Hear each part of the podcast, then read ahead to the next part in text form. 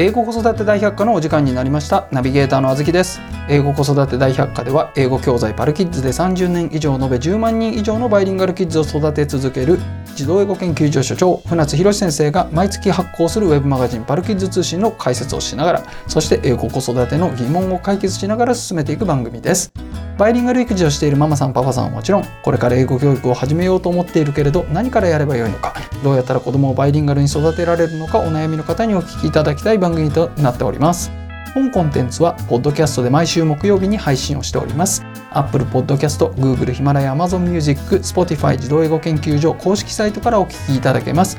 またパルキッズ通信は児童英語研究所のウェブサイトパルキッズ .co.jp からご覧いただけますのでぜひご一読ください。ご意見ご感想はメールアドレス podcastpodcast.parkids.co.jp までお寄せください。ということで先生どうぞよろしくお願いいたします、はい、お願いいたします。はい今回は、はい、えー、前回に引き続きということで、うん、えー、パルキッズ通信2021年10月号絵本の読み聞かせ暗唱が最も効率の良い投資であるわけの後編を、えー、お伝えしていきたいなと思っております、ね、前半はちょっと辛い話だったよね。前半辛い話でしたね。まずずこうお金使いなさいと投資しなさいっていう話とあとはない時間をなんとか工夫しなさいということでしたね。まあね延々と続くわけじゃないんでね。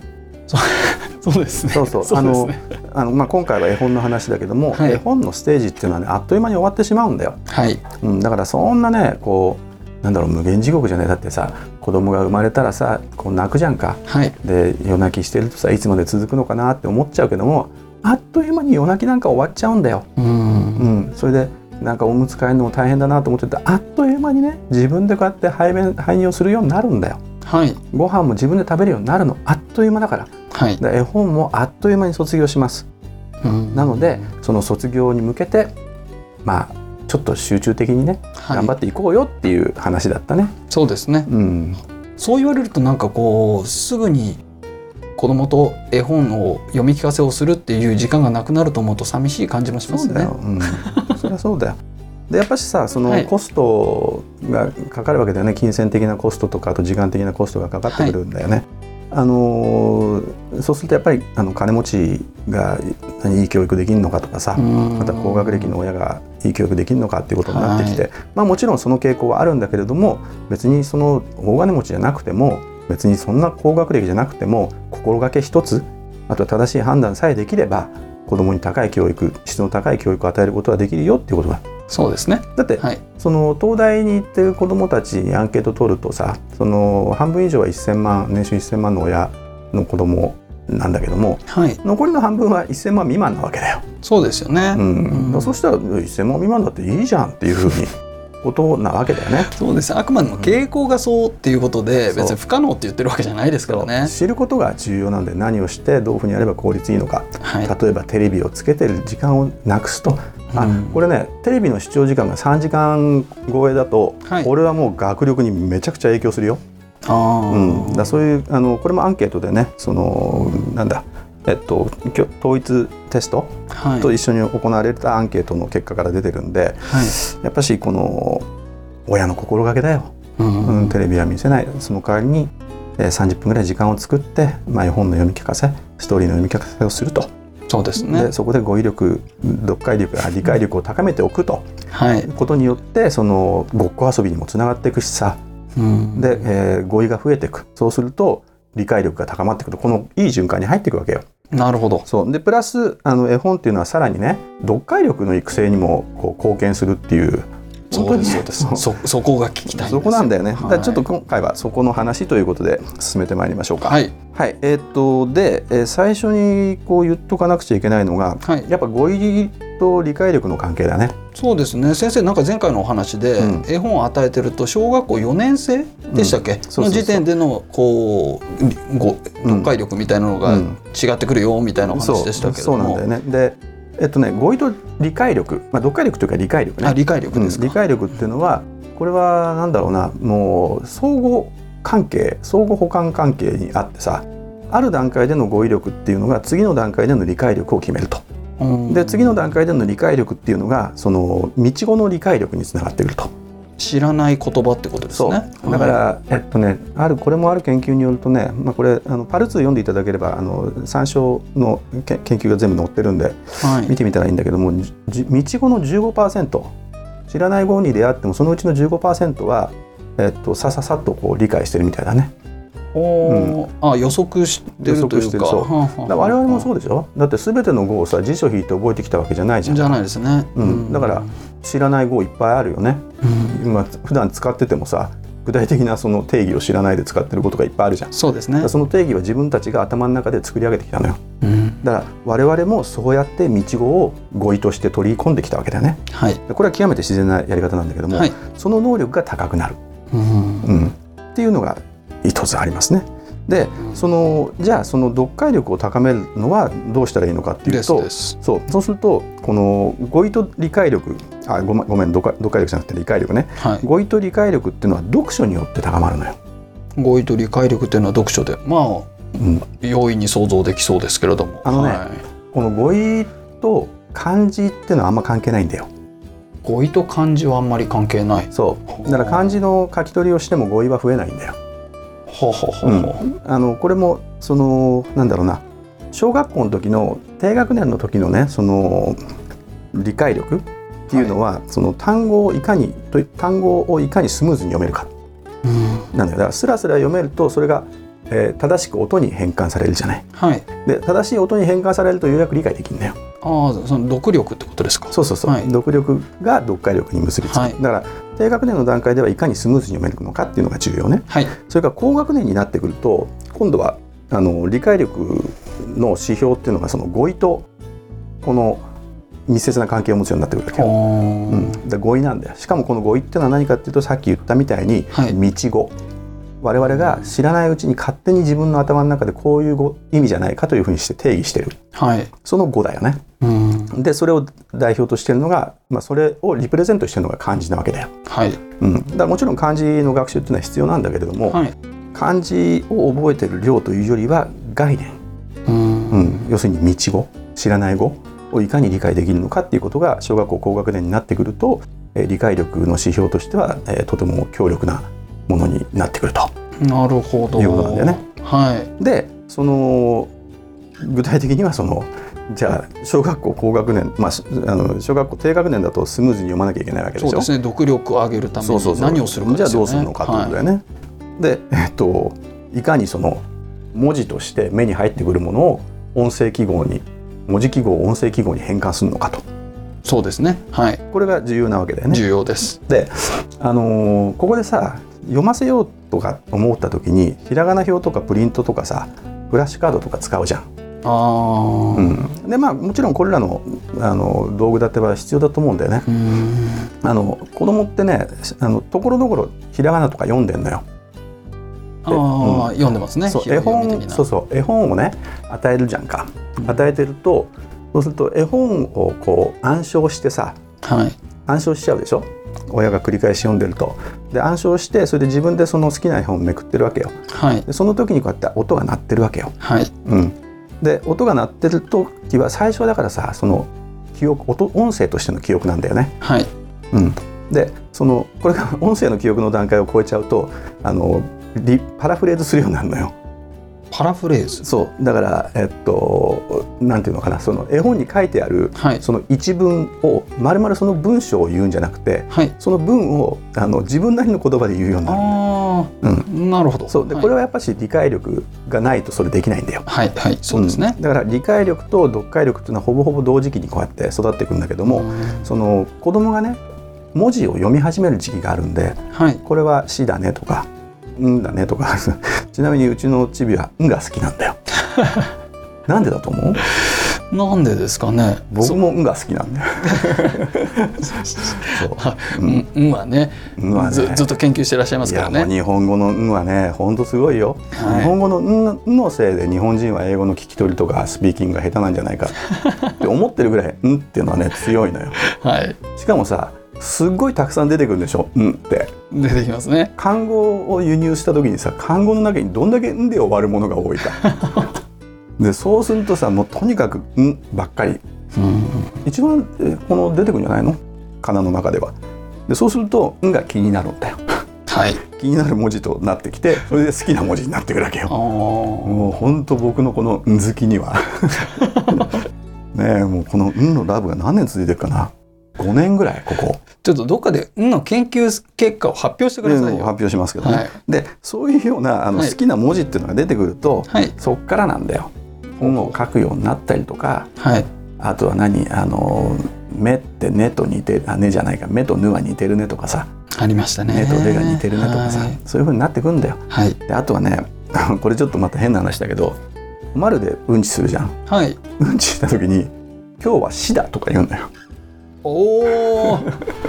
なるほど。今日は死だねとかさごめんねこんな汚い話でお食事中の方いらっしゃったらそれなんかお座敷遊びみたいになってますねいや。本当なのよだからそうやってそのものの、まあ、ものというか文字の形状はいっていうものをこのに関心を持って覚えていく時期があると。はい。でその時期になったらそのひらがな表とかあとはその、まあ、もちろんその筆圧をつけなくちゃいけないから筆圧つけるためのその迷路っていうのはとても重要だよね。で迷路とかあの線引きとか点々点々打ったりとかっていう作業とやった後にようやく筆圧がついてくるから最初はクレヨンがいいんだけどね、はい。まあ、その後にこの鉛筆も出して、えー、とプリントを書かせるようになると。お箸上手に使えるようになってくると鉛筆も正しく持てるんではい。あのそういった時期にはプリントは大いに活用するといいと思うね。うんだからひらがな表を貼っといて好きなのどれっつって見ると。で一日一文字覚えてったらさ、うん、もう40何日で終わっちゃうわけだよ読み始めたらだから3歳代ではもう読めるようになるんじゃないかな。なんかこれ重要なのが、うん。そのいきなりひらがな表で教えるんではなくってある程度子どもたちの中にうん。その文字っていうもののルールがなんとなくできてからそれを整理する意味で使ってあげるいいことう。言うねあずきさん。あのねうちはだからね、はい。フラッシュカードっていうのは使ってないのよ。あはいはい。なんでかって言ったら、あの子供たちが日本人の子供たちがねはい。だから音韻を獲得正確に音韻を獲得するまで日日本語の音韻知識を持つまではい。は文字情報を与えない方がいいんじゃないかなと思ってるんだよね。あそれはその先生のうん仮説ですか？そうそう仮説だけどね。でなぜかというとやっぱこの文字情報を与えることによってカテゴリー化を促してしまうわけよ。カテゴリー化を。うんはい。でそうするとその範疇が決まってきちゃうからでそれってさやっぱこうなんだろうな重要なのは自分でこの見つけ出すことだと思うんだよね。うーん。あの絵と「意」の違いとかさはい。でそうするとそれをこうやって早い段階でカテゴリー化を与えてしまうそうするとこれ英語の音の近くにも大きく関わってきちゃうんだよ。はい。うん、だ特に英語教育なんかされてるご家庭ではかな文字の入力っていうのはまあちょっと置いといてもいいのかなと思うね。であの文字に興味持ち始めたらその段階で読み始めたら与えるっていうことでいいんじゃないのかなと思う。なるほどなるほど。でじゃあただそのあくまでもそのひらがな表とかプリントとか、まあはいもちろんフラッシュカードなんかも使ってもいいんだよ。読み始めたらね。はい。でそういうのを使いつつあの読解とか読力か読む力だね、はい。要するに文字記号からその音声記号への変換、はい。作業ができるようになるっていうのをしていかなくちゃいけないんだけどもそれだけじゃやっぱダメであずきさん言ったみたいに、はいそのそれってのはだから音韻知識なわけだよ。うん日本人がそのお音韻としてこのあの日本人がものを考える単位ってさはい。仮名なんだよね。ああそうですね。えっと、アルファベットのレベルで分解して考えてないでしょ？考えてないですよ。大体仮名だよね。うんまあだからあのあローマ字打ちじゃなくて仮名打ちがいいっていうふうに推奨するのはそれなんだけどもね。はいでその仮名で考えてるっていう子どもたちに対とってやっぱ一番いいのはその読み聞かせ仮名で書かれてるものを読んで聞かせると。そうですね。うん、でそれが絵本からさっきも言ったみたいに絵本繰り返し読むことによっての暗唱から、えー今度は自分での一人読みに入ってくる。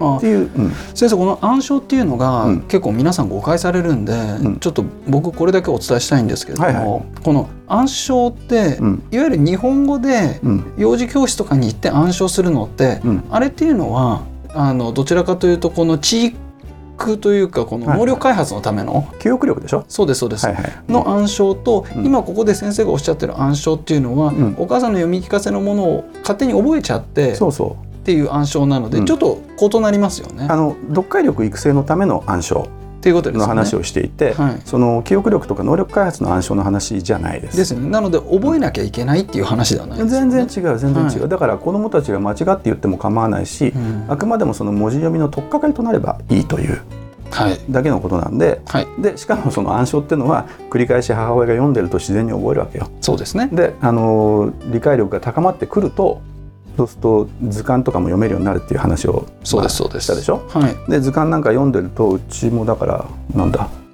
電車が好きだからさはい。山手線のご200何十何系とかって言うんだけどもさ そうすると2020年から順次この新しい新型に変わりますとかっていうのを母親が読むわけよ。はい。そうするとえっと2020年から変わりましたって言うんだよね。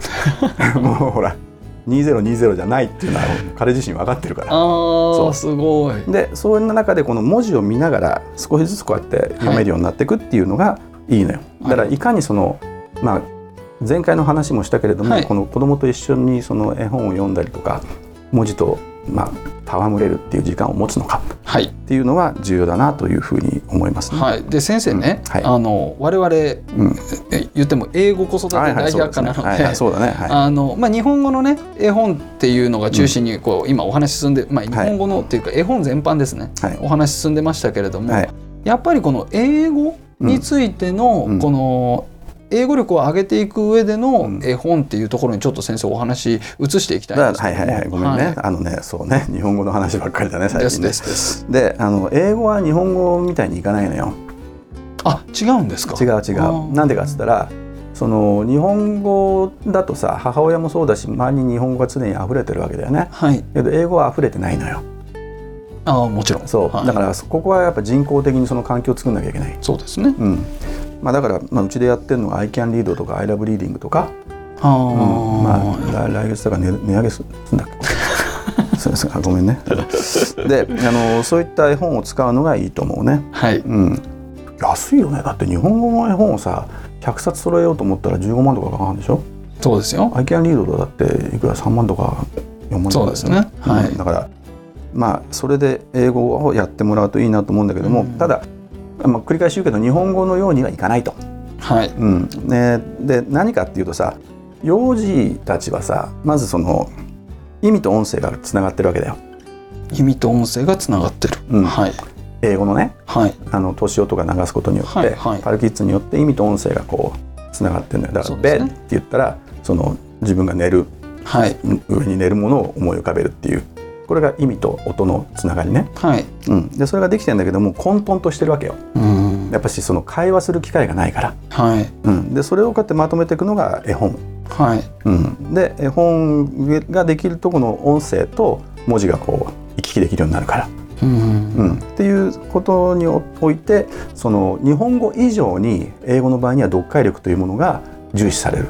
はい。なぜかといったらあの混沌としたその英語の知識言語の知識を日本語の場合には会話でまとめていくことができるけども、英語の場合には会話のチャンスがないから。そうですね。そうするとこれは読解力で整理整頓しなくちゃいけないと、ああ、うんなるほど。そういうことなんだよね。はい。ここがやっぱちょっと英語をまあ、日本における英語教育のこのミソのところでさうん。ここで大体みんな会話に行っちゃうんだけども会話に行ってもその母親が日常的にこう話しかけるほどのさその豊富な会話ができないんだよね。そうですね、まあうん。英会話教室もちょっと違いますよね。そうなんだよね。だからその意味ではその英語における読解力というのは日本語の読解力みたいに自然に育つものじゃないからはい。やっぱしこの仕掛け、まあ、絵本の暗唱から育てるっていうのをがっちりと進めていかないとほっといて育つもんじゃないよっていうことだね。はい。うん、であのーこれちょっと脇道それるけどさセブンデーイングリッシュのなんだっけ素読チャレンジあったじゃん。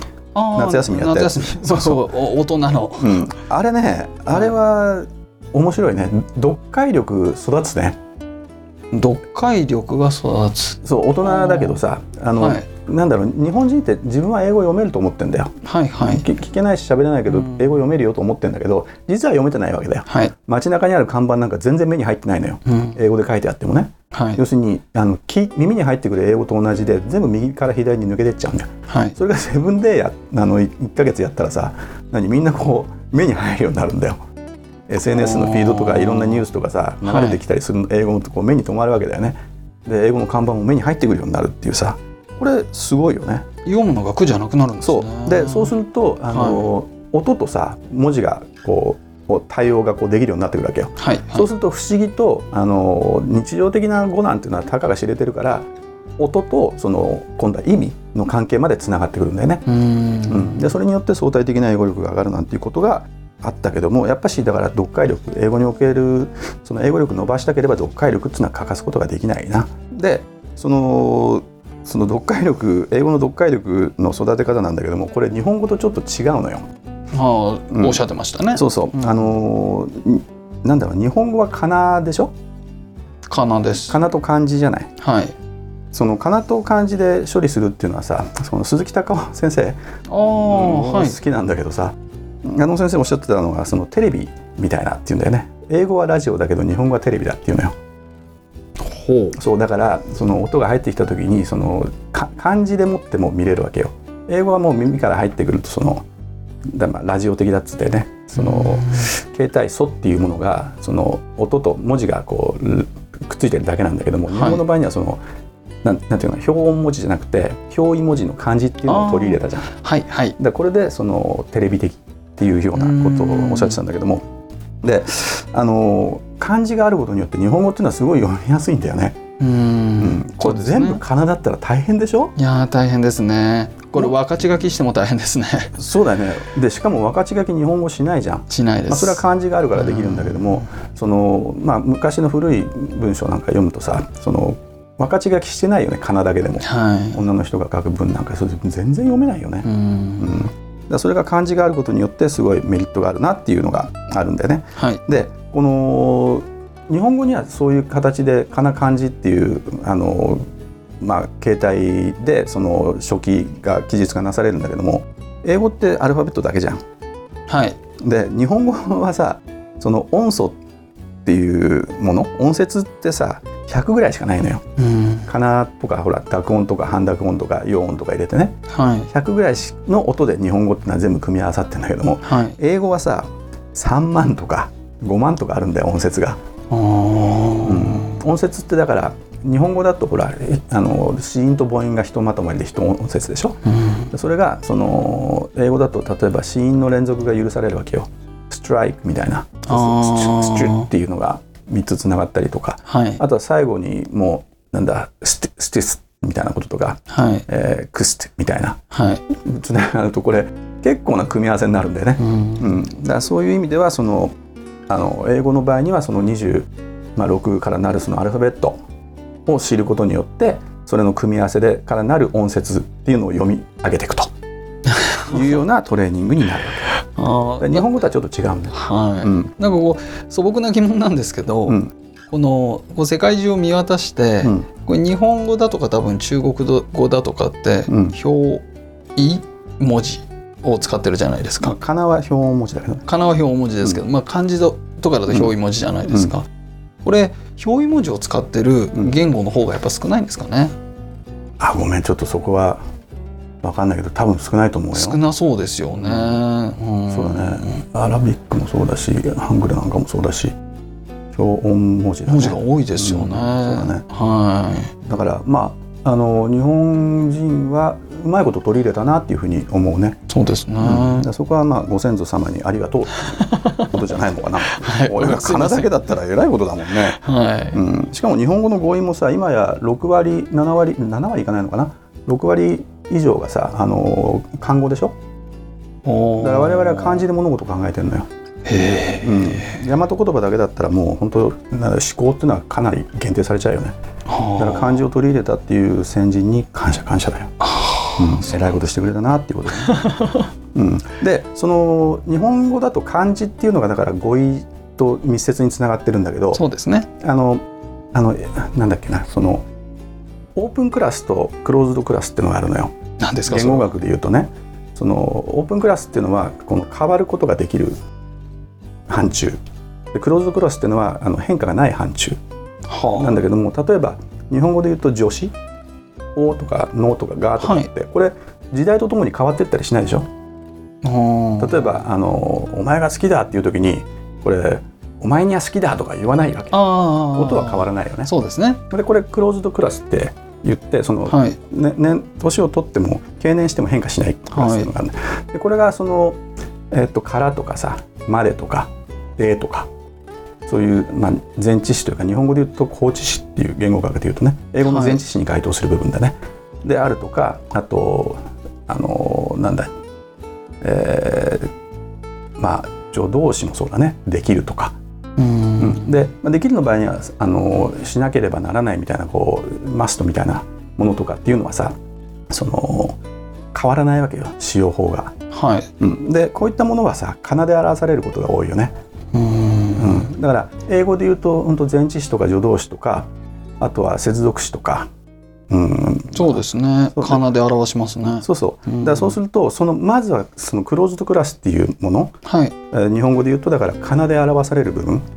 これあの持論なんでね別にそのまあ持論というかこのいろいろ見てきた中でそう漠然と思うんだけどもはい。そのクローズドクラスって言われるところ要するに仮名で表される部分をまずちゃんと読んで理解できるようになると。だから子どもたちは日常会話で最もそこを多く使うわけだから。そうですね。うん、英語もその前置詞副詞とか、えー漢詞とか英語の場合には漢詞っていうのが入ってくるけどもあとは形詞 B 動詞だよね。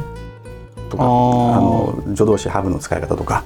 でそういったものをまず覚えていくわけよ。まあ頻度が高いものからやっていきましょうってことですか？そうそうそう。うん。だからそういったものを英語の場合にもまず覚えていかなくちゃいけないよ。はい。でその上で日本人が漢字の、まあ、書き取りとかして語彙を増やしていくもしくは読み読書によって語彙を増やしていくっていうのと同じで英語の場合にも読書によって語彙を増やさなくちゃいけない。はいそうですね。そう。最初にクローズドクラスをマスターしたら今度はオープンクラスね、うん。要するにあのどんどん増えてくる語彙をマスターする。でこのために何が必要なのかって言ったらやっぱしこうデルタン覚えるんじゃなくてさ、はい。うん、だから日本語で言うと漢字の書き取りばっかしするんじゃなくて、そのたくさん本を読むという、うん。で本を読むことによって道語を推測できるようになってくるそうですね、道語の推測のためにはやっぱ同じものをいろんなところで出会わないと、うん。場面を変えて出会わないとなかなか推測できないですよね。そうそうそう。うん、で英語と日本語ではやっぱし語の持つ意味というか価値が違うんで例えばの飲むとドリンクは全然意味が違うでしょ？違います、ね、その幅が違うんだよね、だからそういったものはこの飲むはドリンクだよって覚えてちゃどうにもなんないんではい。そういったものはこのたくさん読み込んでいくしかないねっていうこことなんだよでその読み込んでいくための基礎的な能力っていうのが読力であり読解力であるはい。で英語の場合にはあのアルファベットで音素で表示されてるから、まあ、日本語で言うとかなみたいなもんだけどもね。うん。でそれで音節を読めるようになっていってだから音素を読む練習がフォニックスでしょ？はい。でその後に音節を読む練習っていうのがライミングなのよ。はい。でその後にこの単語単位で、まあ、日本語で言ったら漢字だよね。うん。単位で、えっとまあ、漢字に代表される単語を単位を覚えていくのがこれがサイトワーズっていうはい。ことになってくるわけよ。でこの辺をうまく組み合わせながらだけど基本的な取り組みは何かっつったら英語の最大のメリットである分かち書きがなされているはい。っていうところを大いに活用する絵本の暗唱なわけだよ、ああ、うん単語単位とか音素単位の学習はいいだよもちろん。はい。だけどそうじゃなくてそれがずらっとあのくっついてる。うん要するに絵本とかをあのたくさん読まなくちゃいけない。なぜならばあの英語の場合にはまた問題がもう一個あるのが再音節化っていうのがあってそのスペースがあっても音はくっついちゃうわけだよ。あーリエゾン的なやつですね。そうそうそう、うんはいそういうのの感覚をうんあの学ぶためにもやっぱし声に出して読む。頭の中でなっててもいいんでもちろん、はい。そういった取り組みをしなきゃいけないなとでそのためにはあのたくさんの入力が必要になるから、えーまあ画伝飲水だけども I can read とか、うん。あれ他にないんだもん。そうなんですよね。ね。そのだってないから我々作るわけじゃん教材。なんか僕が思うのが、うん。その英語の絵本と日本語の絵本って役割がちょっと違うなと思ってて、う日本語の絵本って比較的意味のあってストーリーのあるものが結構多いなっていう、うん。その本当に初期の初期の絵本でも結構意味のあるものが多いなと思うんですけども、英語って本当に詩のような感じで、うん。あの音遊びが中心だなっていうことで、意味のないものが結構 多いなっていうことで、うん。それを日本人が作っちゃうと、うん。意味のある絵本英語絵本とかにしちゃうんですよ。あーわかるわかる。はい、うん。だからやっぱり英語絵本はうん。その日本語の絵本とは違う英語頭で作った絵本をやっぱ読んでほしい、まあ、そのためには「I can read そう、」えーおすすめですみたいな話なんですけども。だからこの英語っていうのは日本語以上にさあのライムはリーズンって言った時にライムを大切にするんです。はい。ライムはリーズン。要するに内容かロジックか、はい。それとも響きか、うん。そういう時に響きを大切にしたがる。そうですね。言語だよね。はい。だからそう考えた時にそのぱりライムで出来上がってる絵本が多いんで、うんっ。てことはライミングだよね音節単位の学習ができるから,、そうです。うん、そういうのはどんどんね絵本は大いに活用してもらったらいいと思うね。ありがとうございますうん先生。なんか絵本すごいですね。やっぱこのそうだようんあらゆることというかその言葉に関わるあらゆることの最初の大きな入り口ですね。そうねうん、だから、えっと語彙を増やす理解力っていうところともう一個うん国語力伸ばすのに重要だったのが論理性でしょ？はい。で論理性は前回やったよね、ううんん。ごっこ遊びねだけどだからその、まあ、両輪というかさ絵本読みと論理性あのごっこ遊びみたいなことできることをたくさんやっていくといいと思うよ。そうですね。でその先にええーすぐ理系のものがあったりだとかしていくわけですもん高い学力があるわけだね。からね。いやーそう絵本侮るなかれですね先そ生。うしかももう一個最後言っとくけども、はい。ケチるなってことよ。そう時間もお金もケチっちゃダメいやこんだけいいことがあればね、うんそれはケチらないですよ。そうでしょ？はいと。いうことでどんどんキャ買ってうちのキャキャってっちゃう いや先生ありがとうございました。はいはいどうもどうもで皆さんあのこの辺りですけれども、えー詳しくは、えーパルキッズ通信2021年、えー10月号をご覧いただければと思います。英語子育て大百科はポッドキャストで毎週木曜日に配信をしております。Apple Podcast、Google、ヒマラヤ、Amazon Music、Spotify 自動英語研究所公式サイトからお聞きいただけます。ぜひサブスク登録をして毎回お聞きいただけますと幸いです。またパルキッズ通信は自動英語研究所公式ウェブサイトパルキッズ COJP からご覧いただけますのでぜひご一読ください。船先生の著書「子どもの英語超効率勉強法」こちら換気出版から出版されております。こちらも英語子育ての参考になりますのでぜひご一読ください。ご意見ご感想はメールアドレス podcastpodcast.parkids.co.jp までお寄せください。えー皆さんありがとうございました。先生ありがとうございました。はいではまた次回。はい